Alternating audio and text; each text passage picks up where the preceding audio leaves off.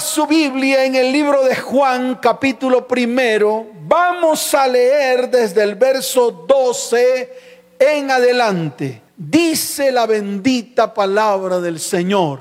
Mas a todos los que le recibieron, a los que creen en su nombre, les dio potestad de ser hechos hijos de Dios. Y continúa el verso 13 los cuales no son engendrados de sangre, ni de voluntad de carne, ni de voluntad de varón, y escuche esto, sino de Dios. Qué tremenda palabra. Y comienzo con esto. Todos somos hijos. Si todos somos hijos. Claro, tú y yo somos hijos. Tenemos, o tal vez tuvimos, como en el caso mío, un papá, una mamá, un esperma que fecundó un óvulo, sin importar la circunstancia que estaba ocurriendo en esos momentos, eso fue lo que ocurrió. Sin importar lo que estaba ocurriendo alrededor de esa fecundación, alrededor de, de esa creación, sin importar, eso fue lo que ocurrió. O sea, un esperma fecundó un óvulo, se implantó en el vientre de una madre y allí nació un hijo.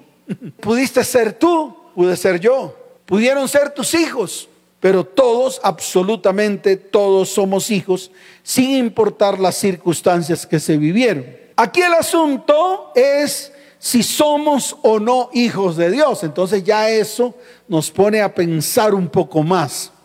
Sabemos que somos hijos porque venimos de un papá y una mamá, pero nosotros que hemos creído, que se supone hemos hecho alguna oración o se supone hemos aceptado a Cristo en nuestro corazón, tenemos que, escuche bien, mirar si de verdad somos o no hijos de Dios. Por eso la palabra es clara cuando dice que Dios nos dio la potestad de ser hijos suyos, pero condicionado. Si leemos la palabra en el libro de Juan capítulo primero, verso 12 y 13, entendemos que esa palabra está condicionada. Número uno, si solo si lo recibimos en nuestro corazón. Por eso dice, mas a todos los que le recibieron. Entonces sí hay que dar un paso, recibirlo en nuestro corazón. Número dos, lo otro que vemos aquí es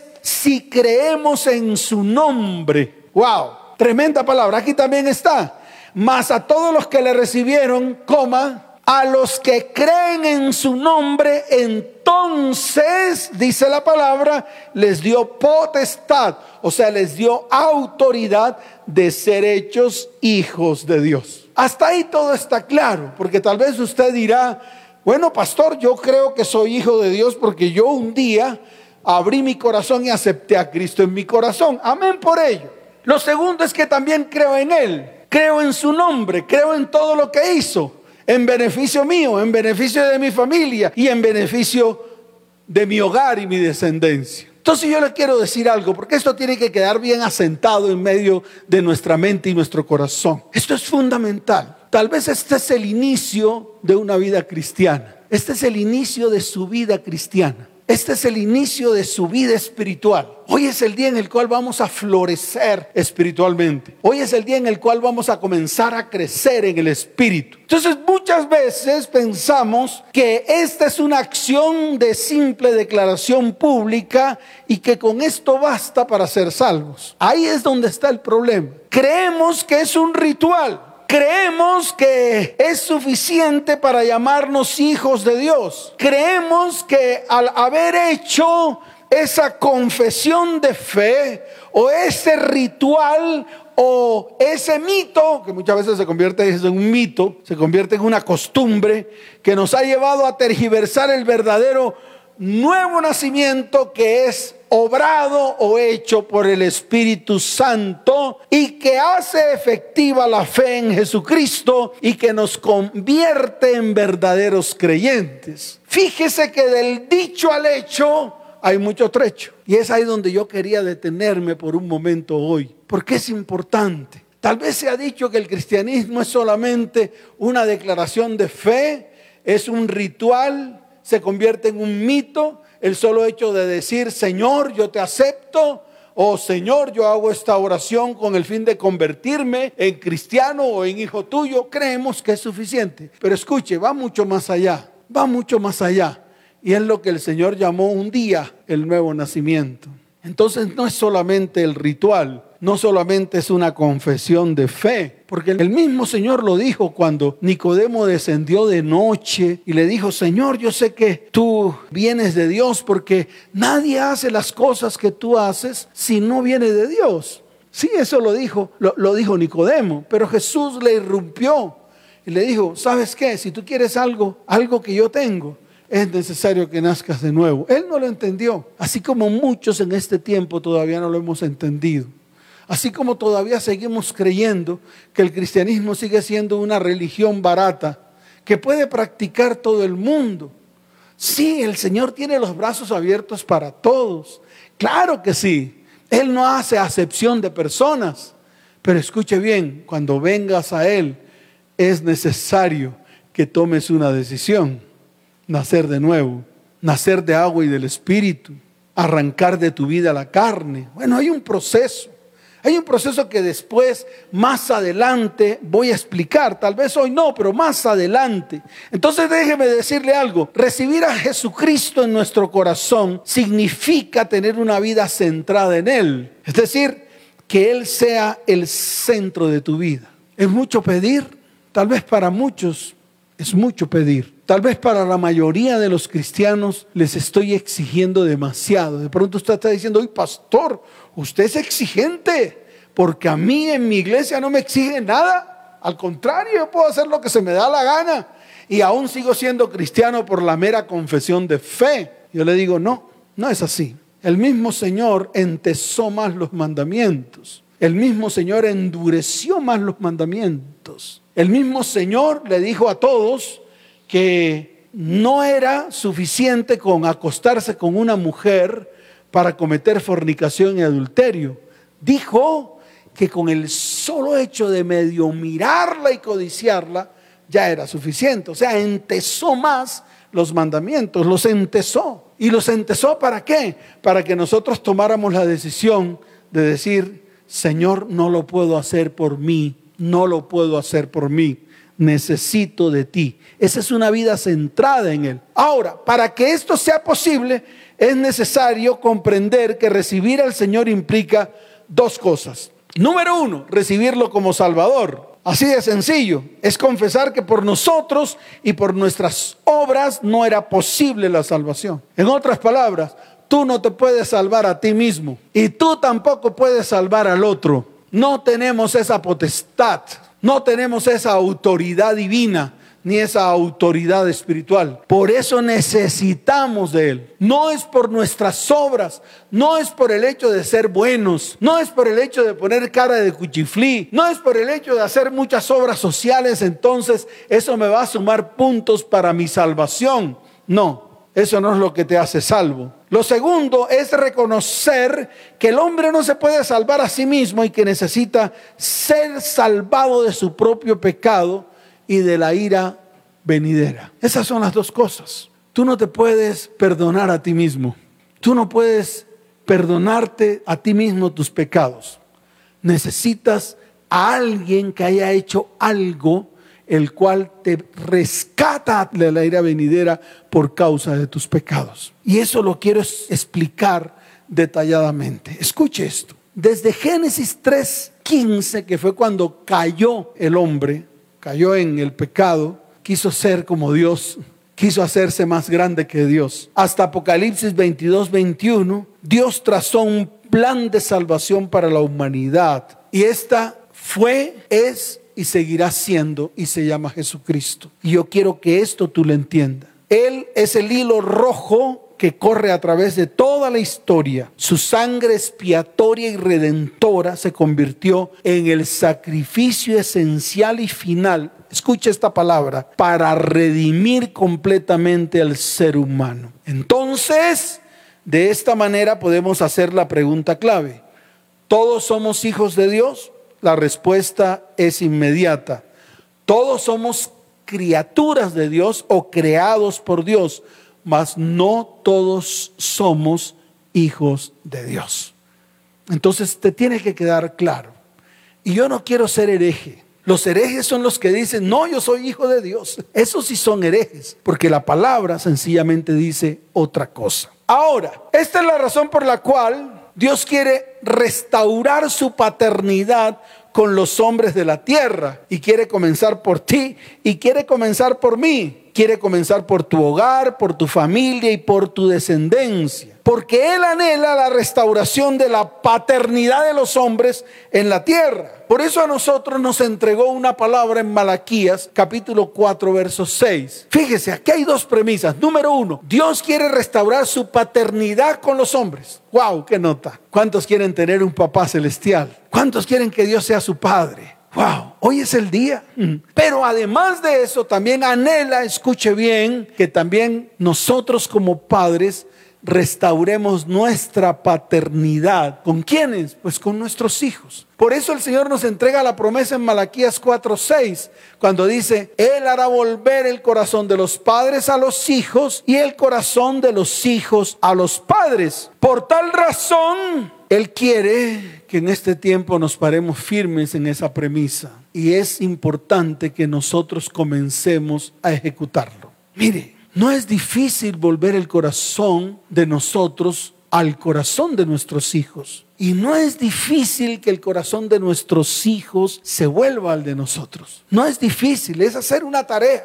Es la tarea que Dios tal vez a nosotros nos ha encomendado, tanto a ti como a mí. ¿Por qué? Porque si Dios quiere restaurar su paternidad con nosotros, qué bueno que nosotros sigamos el ejemplo y restauremos nuestra paternidad con nuestros hijos. Qué bueno que nos volvamos papás. Otra vez, qué bueno que asumamos nuestra responsabilidad de padres. Y le estoy hablando a todos los papás y a todas las mamás.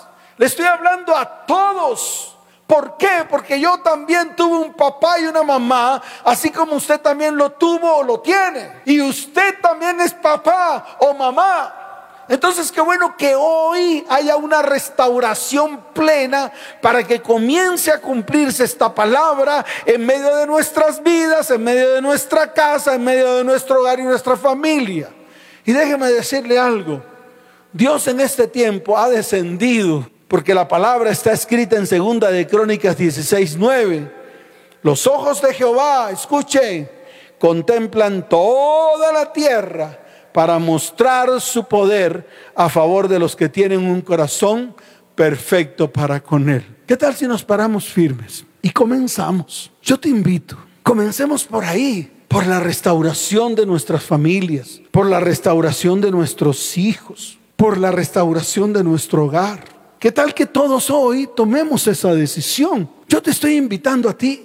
Yo te estoy invitando a ti para que comience un tiempo de restauración y restitución. Y ese tiempo de restauración y restitución que Dios quiere hacer en medio de las familias de la tierra, tiene que comenzar por ti y tiene que comenzar por mí. No pretendas que comience por el de al lado. Tú y yo tenemos que tomar la decisión. ¿Y qué es lo primero que tenemos que hacer?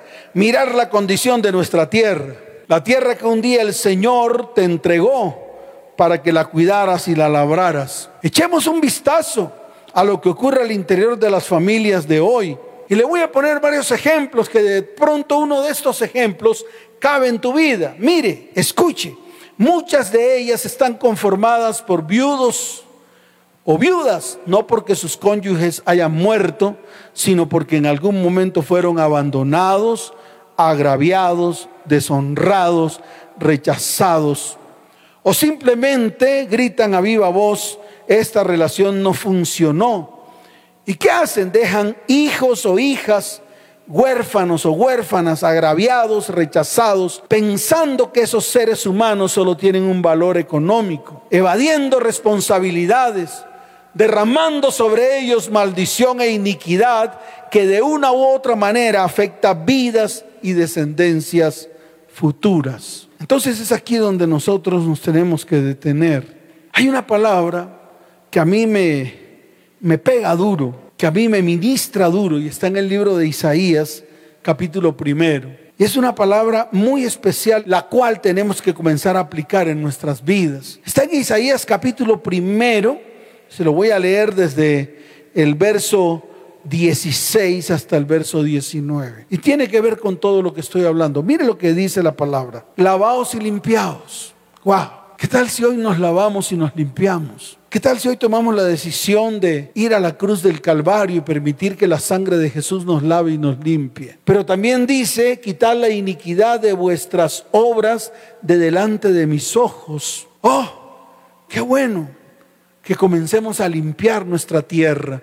Qué bueno que nos paremos firmes para limpiar todo lo que un día ensuciamos, embarramos, dañamos. ¿Qué tal si comenzamos a reconocer delante de Dios que nosotros somos los que de una manera u otra introdujimos en nuestro hogar y en nuestra familia la iniquidad, ese cordón negro, oscuro, por donde se transfiere o se transmite toda la información de nuestros pecados, nuestras maldades, nuestras maldiciones. Por eso el Señor lo dice claramente, quitad la iniquidad de vuestras obras de delante de mis ojos. Pero mire lo que dice, añade, dejad de hacer lo malo.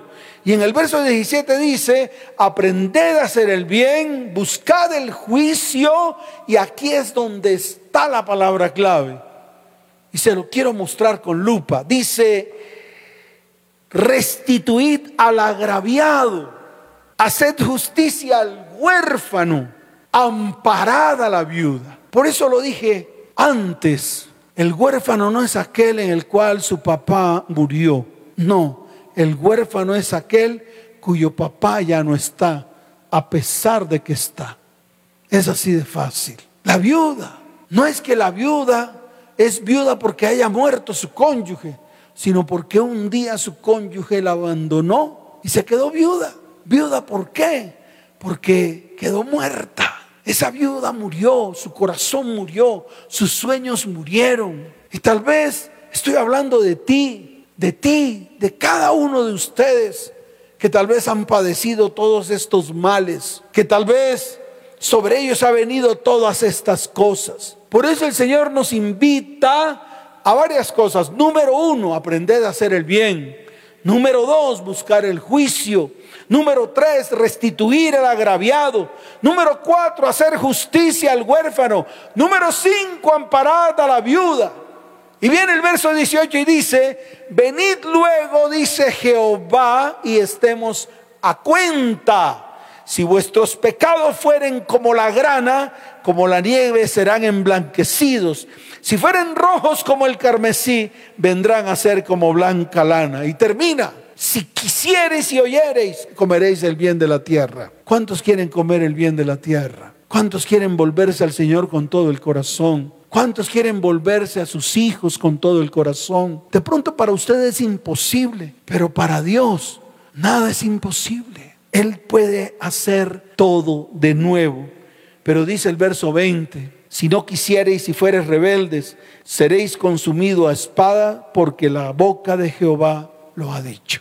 Entonces, aquí hay una decisión que tomar y la decisión la tomas tú, la decisión la tomo yo, así de sencillo. Por eso te invito, te invito a que no sigas abriendo las puertas a ese espíritu llamado espíritu de división, espíritu de destrucción. No sigas abriendo las puertas para que el enemigo levante argumentos con el cual pueda tomar el control de vidas, familias y descendencias. Y la finalidad de todo esto es la destrucción total. ¿Y todo por qué? Porque estamos construyendo familias sin fundamento, constituyendo la familia con hijos del uno, hijos del otro, muchos sin ningún grado de responsabilidad, otros asumiendo la carga familiar de la parte que le corresponde, otros asumiendo la carga total de la familia con hijastros bastardos rechazados por sus verdaderos padres, generando una hecatombe espiritual. ¿Y qué trae consigo? División y destrucción. ¿Por qué no nos paramos firmes hoy? ¿Por qué no tomamos buenas decisiones? Decisiones que de una u otra manera nos van a llevar a la bendición. Decisiones que de una u otra manera va a traer mucha sanidad y mucha bendición a nuestras vidas en todas las áreas. Tomemos buenas decisiones. Sí, papá, mamá, que tal vez tienes hijos de uno, hijos de otro e hijos de ambos. ¿Qué tal que hoy tomemos la decisión de restituir, de restaurar, de sanar y de bendecir? Mire, en el libro de Deuteronomio, capítulo 23, verso 2, quiero que usted abra la Biblia allá y que también se lo muestre a sus hijos, porque es importante. Ellos tienen que entenderlo. Ellos son los primeros que tienen que tomar las decisiones. Dice la palabra, no entrará bastardo en la congregación de Jehová, ni hasta la décima generación no entrarán en la congregación de Jehová. Diez generaciones, Dios. Los hijos concebidos de esta manera, o los hijos concebidos fuera del matrimonio, o aquellos que han sido rechazados desde el vientre. Estoy hablando de todos, porque hasta los rechazados son hijos bastardos, porque fueron rechazados por sus papás y se convierten en bastardos. Así de sencillo está escrito. Dice, o aquellos que han sido rechazados desde el vientre, o aquellos que han sido abandonados o rechazados por sus padres, escuche esto, perpetúan la transferencia de la simiente y de la sangre corrupta y maldita por diez generaciones. Yo le hago una pregunta, ¿por qué no paramos? ¿Por qué no pensamos más allá de lo que nuestros ojos pueden ver? ¿Por qué no miramos a nuestros descendientes? Es que su apellido no se va a acabar cuando usted muera. Si usted tiene hijos y esos hijos tienen más hijos, pues su apellido se perpetúa, su descendencia se perpetúa de generación en generación. Una, dos, tres, cuatro, diez generaciones, cien generaciones, mil generaciones. ¿Y por qué no tomamos la decisión hoy que podemos parar la maldición, que podemos detener esta maldición de la bastardía hoy? ¿Por qué no tomamos la decisión? Si es solo una decisión, no hay que hacer alaracas, no hay que hacer malabares, no es una decisión que está descrita en la palabra y que el Señor nos va a guiar a todos para hacerla. Entonces qué bueno que tú, papá, tú varón, tomes esa decisión. Tú, mujer, tomes esa decisión junto con los hijos. No importa de quién hayan sido, no importa qué apellido lleven, no importa. ¿Por qué no colocamos el dinero en una sola bolsa? Nos levantamos en unidad, nos levantamos en unanimidad y comiencen a abrirse las ventanas de los cielos y que se derrame bendición abundante y sobreabundante. Mire, el diablo está esperando que nosotros hagamos lo contrario. ¿Sabe por qué? Porque esta maldición generacional es la más efectiva y de mayor alcance que cualquier otro plan que el diablo haya utilizado. Y déjeme decirle algo, lo está utilizando hoy. Está utilizando varones que lo único que hacen es embarazar mujeres y las dejan tiradas. Y los hijos que nacen nacen bastardos. Yo no sé si usted lo está entendiendo.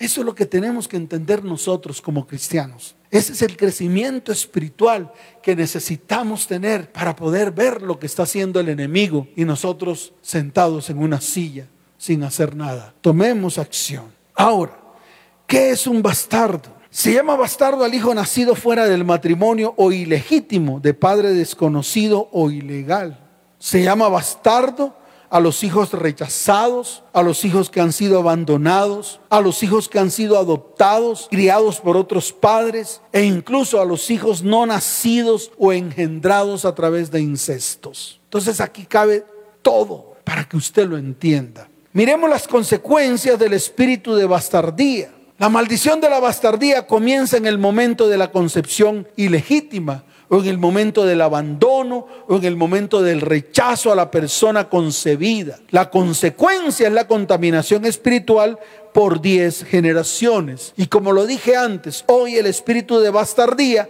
reina en el mundo entero. Y la única manera de romper la maldición es a través de la redención. Tenemos, escuche bien, que redimirlos Así como el Señor nos redimió en la cruz del Calvario para hacernos aceptos e hijos de Él, así nosotros también tenemos que hacerlo con nuestros hijos, sean de nosotros o no. que solamente convivamos con ellos, sean del papá o de la mamá. Tenemos que tomar esa decisión. Y yo se lo voy a volver a repetir porque le tiene que quedar claro. ¿Cómo nos hizo el Señor hijos de Dios?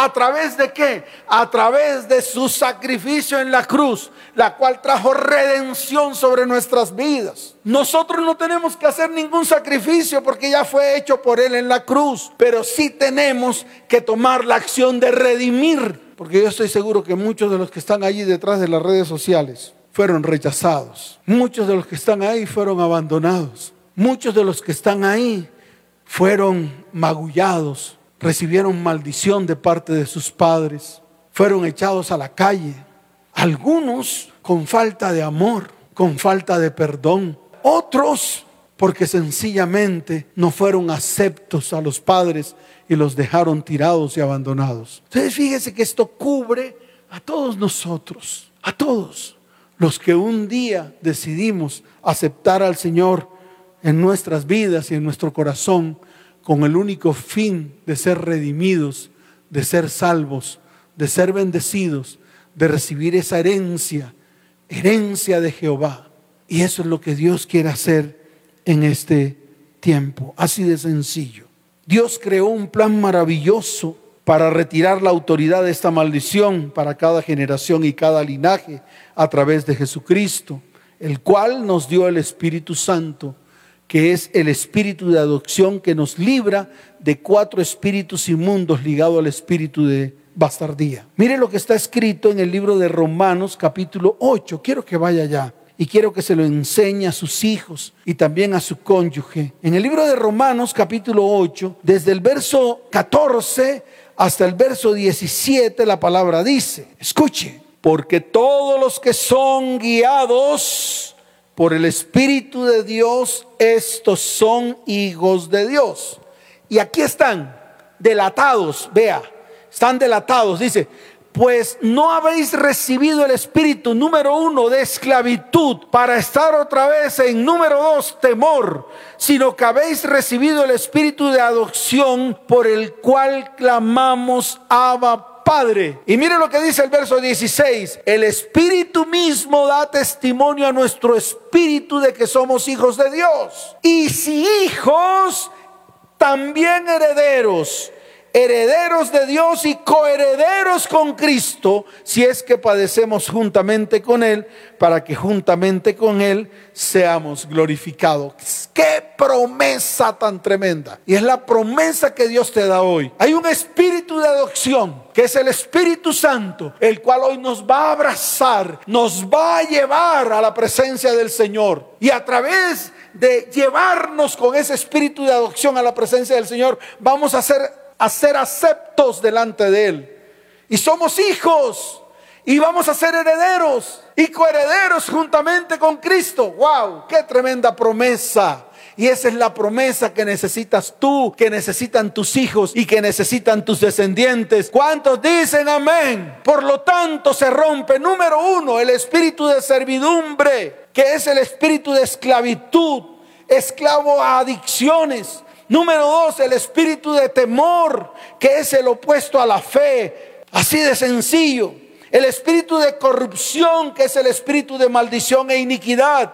El espíritu de rebeldía, que es el espíritu el cual nos hace autosuficientes, el cual nos comienza a controlar, dejando a Dios de lado. En la Biblia hay una respuesta a través del Señor. Está en Gálatas capítulo 3, verso 13. Dice, Cristo nos redimió de la maldición de la ley. La palabra redimir significa librar a una persona de una obligación, de un dolor o de una situación penosa. Escuche esto, conseguir la libertad de una persona o sacarla de la esclavitud mediante el pago de un precio. Cristo redimió del pecado a la humanidad, pero no a todos, sino a aquellos que lo reciben en su corazón y creen en su nombre. Así que tomemos la decisión. Papás, rediman a sus hijos. Así no sean sus hijos. Mamás, rediman a los hijos. Así no sean sus hijos. Colóquenlos a todos. Escuche bien, en nuestro linaje, en nuestra descendencia.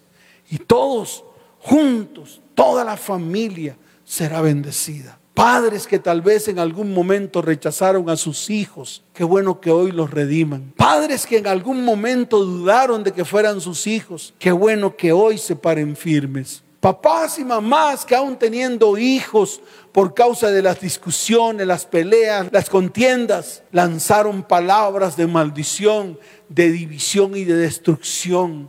Y esto afectó a sus hijos. Qué bueno que hoy nos levantemos. Vamos a colocarnos en pie, porque son los tiempos. Es el tiempo que Dios ha preparado para traer bendición a nuestras vidas. Recuerde, Cristo nos redimió de la maldición e incluye la maldición de la bastardía. Nunca más te llamarás bastardo, porque hoy tanto el Padre que está en los cielos va a extender su mano de bondad y misericordia y te va a decir, tú eres mi hijo, como los padres putativos o los padres terrenales también hoy van a extender su mano de bondad y misericordia sobre los hijos. Porque todos de una u otra manera hemos sido hijos. Nacimos de un vientre, un vientre que fue fecundado por un esperma y un óvulo. Y allí comenzaste a crecer. No importa que en los tiempos pasados te hayan rechazado o te hayan violentado o te hayan maldecido. No importa. Hoy es el día de la redención total de las familias de la tierra. Y hoy es el día en el cual nos vamos a colocar en pie. Yo quiero que te reúnas con todas tus familias, con toda la familia que tienes a tu alrededor. Mamás, sí, tú mamá que tal vez tienes 80 años, 70 años, no importa. Reúnete con tus hijos. No importa que sean más grandes que tú. Hoy es el día de aceptarlos. Hoy es el día de redimirlos. Hoy es el día de decirles, este es el tiempo en el cual el rechazo no estará más en medio de ustedes. Ese es el tiempo en el cual, así como Dios los ha aceptado como hijos, yo también los acepto como hijos. Tu papá que de pronto en medio de ti están viviendo hijos que no son tuyos, porque nunca los concebiste, porque nunca los fecundaste. Yo te quiero decir algo. Es el tiempo de atraerlos a ti y de decirles, yo hoy los redimo, yo hoy los redimo y los coloco dentro de la descendencia, dentro del linaje de nuestro apellido, de nuestra familia y de nuestra descendencia. Yo quiero que cierren sus ojos, levanten sus manos al cielo y quiero decirte algo. Jesús debe ser la persona más cercana a ti. Levanta tu mano y dile, Señor, tú eres mi pariente redentor. Tú tienes todo el derecho de redimirme. Qué tremendo. Todos, todos levantando la mano y diciéndole, Señor, tú eres mi pariente redentor porque tienes el derecho de redimirme. Jesús tiene el poder para redimir ya que Él asumió nuestra deuda y la pagó con su vida. Quiero que esto lo entiendas. Y está escrito en el libro de Segunda de Corintios, capítulo 8, verso 9. Dice la palabra, ya conocéis la gracia de nuestro Señor Jesucristo, que por amor a vosotros se hizo pobre siendo rico, para que vosotros con su pobreza fuerais enriquecidos. Él pagó la deuda. Esto no tiene nada que ver con dinero.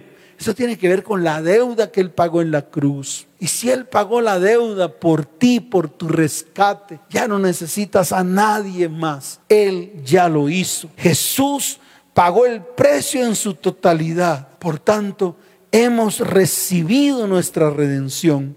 Dice la palabra que de tal manera amó Dios al mundo que ha dado a su Hijo unigénito para que todo aquel que en Él cree no se pierda, mas tenga vida eterna. Está en el libro de Juan capítulo 3, verso 16.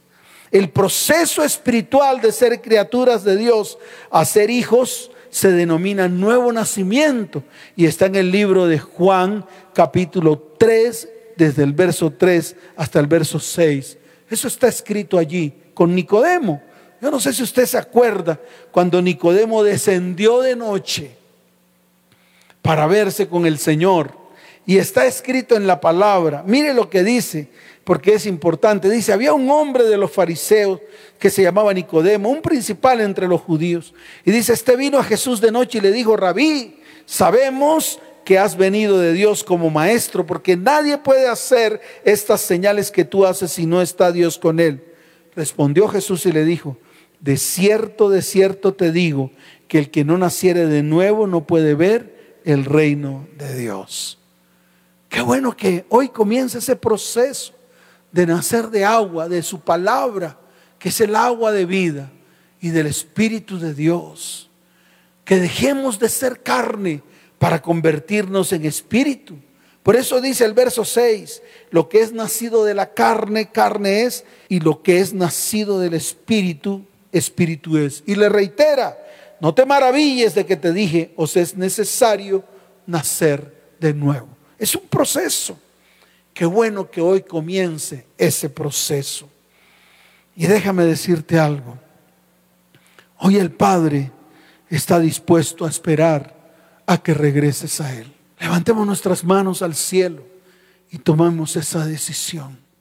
Cierra tus ojos y dile, Señor, hoy anhelo con todo mi corazón regresar a ti, así como un día lo hizo el Hijo pródigo que regresó a su Padre. Señor, así como está escrito en el libro de Lucas capítulo 15, yo quiero que cierres tus ojos y que declares esta palabra escrita en la Biblia. Dice la palabra, Señor, así como tú te levantaste, así como tú te levantaste, así como, miraste en la puerta mi venida, porque un día yo me levanté, así como lo estoy haciendo hoy, y he tomado la decisión de volver a ti. Y aun cuando estaba lejos, tú me viste, Señor, y fuiste movido a misericordia. Levanta tu mano y dile, Señor, hoy corres a mí, hoy te echas sobre mi cuello, hoy me besas, hoy, Señor, confieso delante de ti que he pecado contra el cielo y contra ti y que ya no soy digno de ser llamado tu hijo. Mas tú, Señor, hoy extiendes tu misericordia, tu bondad, tu gracia.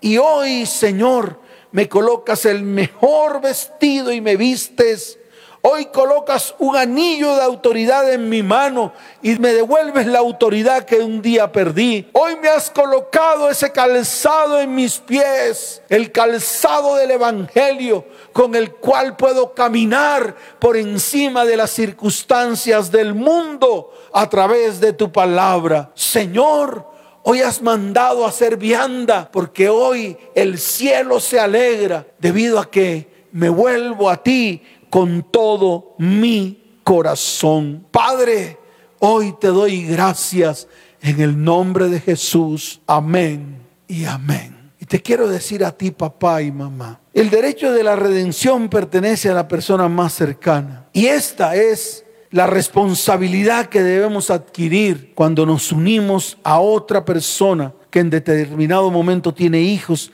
y descendientes que han sido abandonados, agraviados, deshonrados y rechazados, o que vienen de relaciones que no funcionaron, dejando a su paso hijos huérfanos, agraviados y rechazados. Hoy vamos a redimir. Hoy quiero que coloquemos nuestras manos sobre nuestros hijos, que extendamos nuestras manos sobre los hijos que están allí. Tu mamá, extiende tu mano hacia tus hijos, tu papá, extiende tus manos hacia tus hijos, porque hoy es un día de redención. Sin importar las circunstancias, hoy es el día. Vamos a bendecir la simiente, vamos a bendecir el vientre y vamos a bendecir el fruto del vientre. Cierra tus ojos, levanta tu voz y dile, Señor, hoy bendigo la simiente que fecundó el vientre Hoy bendigo el vientre en el cual estuvieron mis hijos, estuvieron mis descendientes, o estuve yo en ese vientre. Señor, hoy bendigo el fruto del vientre y declaro lo que está escrito en el libro de Génesis capítulo 49, desde el verso 22 hasta el verso 26. Quiero que los papás abran su Biblia allí. Ya vamos a terminar, porque esta es la bendición que viene de lo alto. Que los padres hoy profeticen sobre sus hijos y que hoy mencionen sus nombres. Y que así como un día Jacob reunió a sus hijos para profetizar sobre ellos, tú también vas a reunirte con tus hijos para profetizar sobre ellos. Y vas a colocar el nombre de tus hijos en esta palabra. Yo levanto mi mano. En el libro de Génesis capítulo 49, verso 22, y declaro, rama fructífera son mis hijos, Andrea, Laura, Luis y Juan. Rama fructífera son todos ellos junto a una fuente. Y hoy declaro que sus vástagos se extienden sobre el muro, aunque por mi causa o por causa de otros causaron en ellos amargura. Tal vez los asatearon, tal vez los aborrecieron, mas hoy declaro que el arco de cada uno de ellos se mantiene poderoso y los brazos de sus manos se fortalecen por las manos del fuerte de Jacob, por el nombre del pastor, la roca de Israel por el Dios de tu Padre, el cual te ayudará, por el Dios omnipotente, el cual te bendecirá con bendiciones de los cielos de arriba y con bendiciones del abismo que está abajo, con bendiciones de los pechos y del vientre que los tuvieron, que los alimentaron y que los parieron. Hoy declaro que las bendiciones que hoy declaro sobre mis hijos son mayores que las bendiciones de todos los que han proclamado sobre ellos hasta el término de los collados eternos. Serán sobre la cabeza de mis hijos y de mis descendientes en el nombre de Jesús. Amén y amén. Y termino con el libro de los Salmos, capítulo 127. Abran su Biblia allí, papás y mamás. Porque hoy es un día especial. Hoy es un día en el cual se quiebra y se rompe la maldición de la bastardía sobre nuestros hijos y sobre nuestros descendientes, en el nombre poderoso de aquel que trajo redención a nuestras vidas por medio de su sacrificio en la cruz del Calvario. Libro de los Salmos capítulo 127, desde el verso 3 en adelante, hoy es el día especial en el cual Tú como hijo serás bendecido. Tus hijos como hijos serán bendecidos. Y tus descendientes como hijos serán bendecidos en el nombre de, del Señor. Levanten su mano derecha. Coloquen la palabra al frente, sus hijos al frente y declárenlo. He aquí, herencia de Jehová, son mis hijos, son cosa de estima porque son el fruto del vientre que los sostuvieron allí y luego fueron paridos y alumbrados. Hoy declaro que mis hijos son como saetas en mano del valiente. Son los hijos que obtuve en mi juventud. Son los hijos que hoy declaro que son parte de mi simiente y parte de mi descendencia.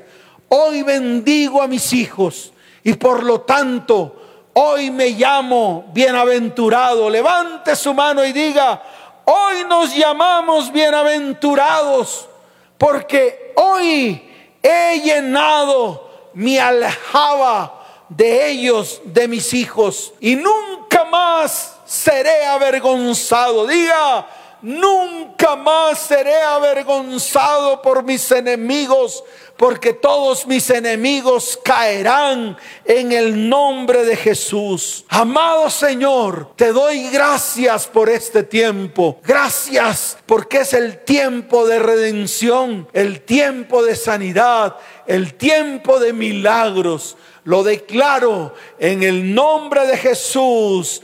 Amén y amén. Dele fuerte ese aplauso al Señor. Fuerte ese aplauso al Señor. Y tú que estás ahí, que has venido por primera vez, también tienes la oportunidad de ser llamado hijo de Dios. ¿Qué tal si colocas tu mano en el corazón y declaras después de mí, amado Señor, hoy te recibo dentro de mí como mi único y suficiente Salvador?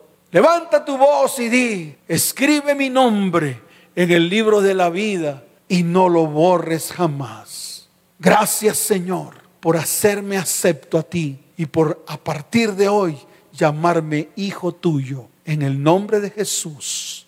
Amén y amén. Todas las familias de la tierra levanten sus manos, abracen a sus hijos, reúnanse en familia, porque hoy es día de gozo y de alegría y de bendición. Padre, te doy gracias. Como pastor de esta iglesia, levanto mi voz delante del Dios Altísimo y te pido que bendigas las familias de la tierra. Señor, hoy declaro en el nombre de Jesús que se está cumpliendo la palabra que está escrita en Malaquías 4:6. Tú, Señor, estás haciendo volver el corazón de los padres a los hijos y el corazón de los hijos a los padres. Y viene la sanidad y la restauración sobre las familias de la tierra. Padre, los bendigo en el nombre del Padre, en el nombre del Hijo y en el nombre del Espíritu Santo.